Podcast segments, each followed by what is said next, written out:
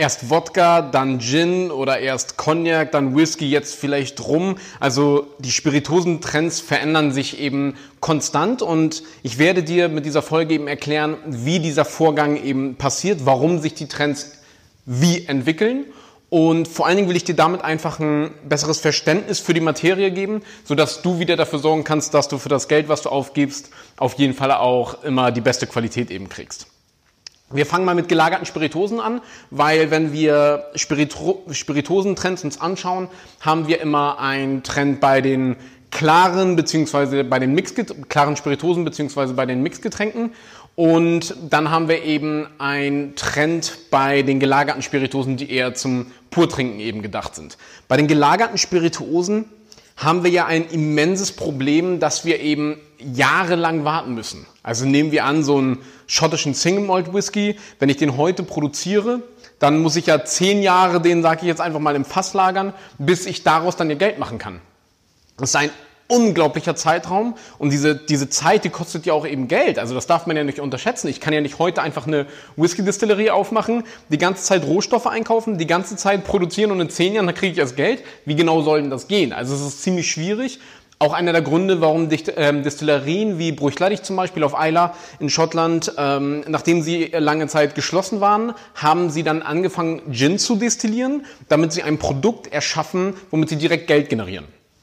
Und diese lange Fasslagerung, so schön sie auch ist, bietet eben für den Produzenten ein unglaubliches Problem, weil es natürlich sehr schwer ist zu kalkulieren und eben auch zu reagieren. Also wenn ja, wenn jetzt ein Trend entsteht, ähm, kann ich ja nicht wirklich darauf reagieren, weil ich dann wieder zehn Jahre eben warten muss, bis ich das Ergebnis habe. Das sorgt dafür, dass irgendwann, wenn der Trend immer stärker wird und die Nachfrage immer höher wird, dass ich Kompromisse eben äh, eingehen muss. Also entweder ich kann halt nicht weiter verkaufen oder ich muss eben an der Qualität was ändern.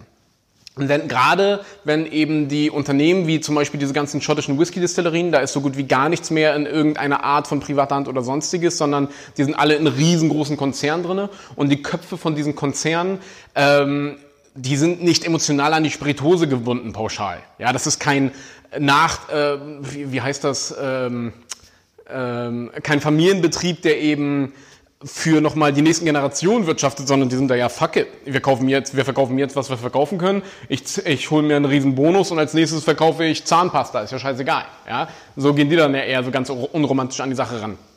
Und was dadurch eben passiert, die ballern alles eben auf den Markt und irgendwann, wenn sie merken, mh, hm, Zehnjähriger wird langsam schwer auf den Markt zu bringen, bei einem zehnjähriger Whisky, weil der jüngste Tropfen muss jetzt zehn Jahre alt sein.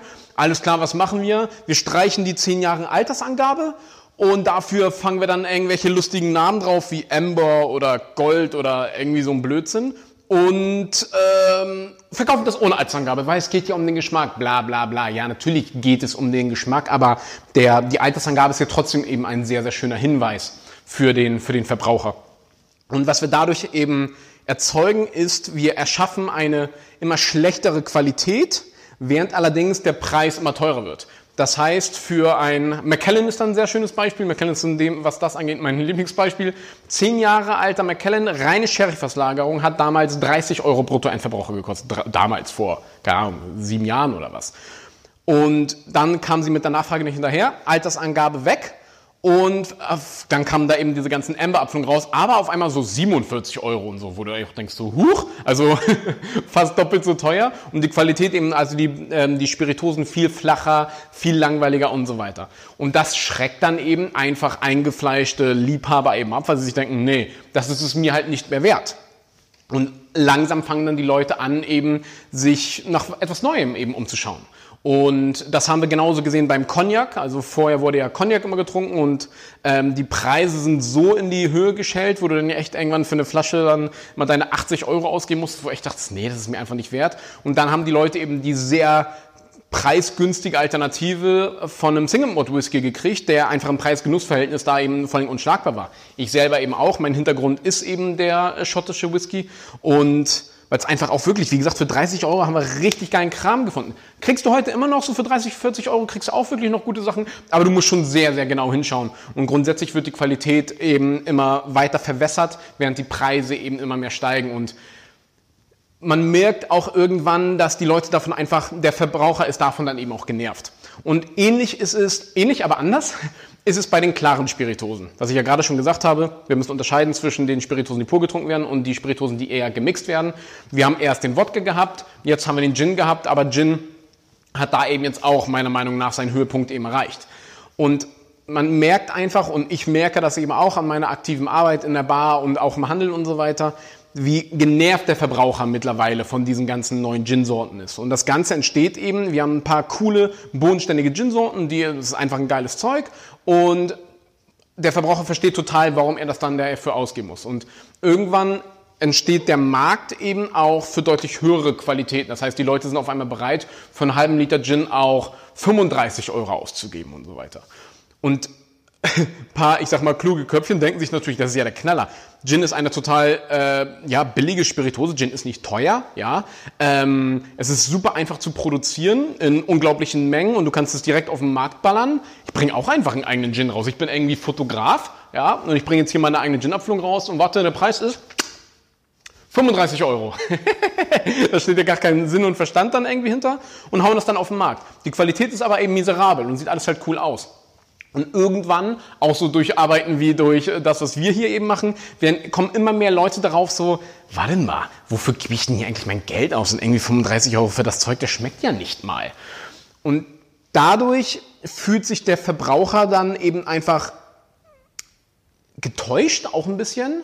Ähm, er ist genervt einfach von dieser ganzen Rotze, von diesen ganzen Gins-Marken, die jeden zweiten Tag kommt dann neuer Gin auf den Markt und jeder will ihnen einem da immer irgendwie so einen coolen Gin aufdrücken und irgendwelchen coolen Rotweingläsern und sonstiges und denken dann immer so, das wird einem einfach zu viel und dadurch verliert die Spirituose regelrecht an Coolness. Also man merkt dann eben, okay, wenn ich jetzt weiterhin noch diese Gins kaufe, dann werde ich einfach zu so einem Marketingopfer. Und ich möchte kein Marketingopfer sein, weil wir sind ja natürlich alle immer sehr bewusst und wir wissen immer, wofür wir unser Geld ausgeben und so weiter. Reden uns zumindest ein.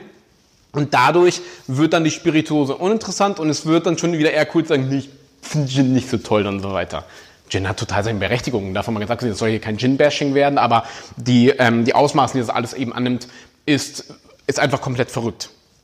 Und das ist dann der Grund, warum Gin immer uninteressanter wieder wird und dann es zu einer nächsten Trendspiritose eben kommt. Und genau das war ja auch die Geschichte, die vorher bei Wodka war. Wodka war ja der Shit und jetzt Wodka hat jetzt nicht gerade den geilsten Status.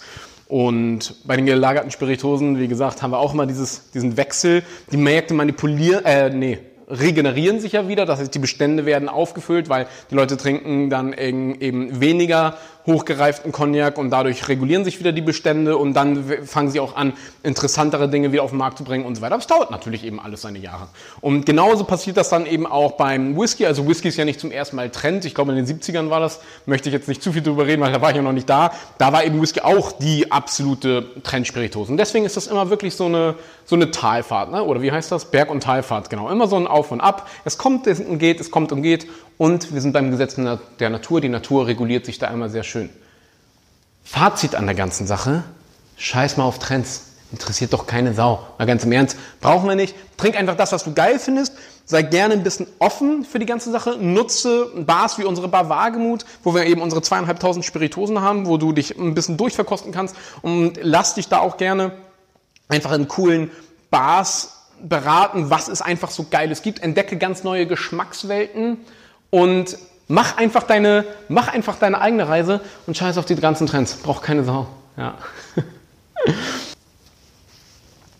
Das war's jetzt auch schon wieder für heute. Vielen Dank, dass du wieder mit dabei warst. Gesell dich unbedingt mit in unsere Facebook-Gruppe der Wagemut Taste Academy, wo wir uns immer über solche Sachen sehr schön austauschen, damit du dich auch mit uns austauschen kannst. Mein Name ist Nikolas Kröger von der Wagemut Taste Academy und ich wünsche dir noch einen geschmeidigen Tag. Ich danke dir.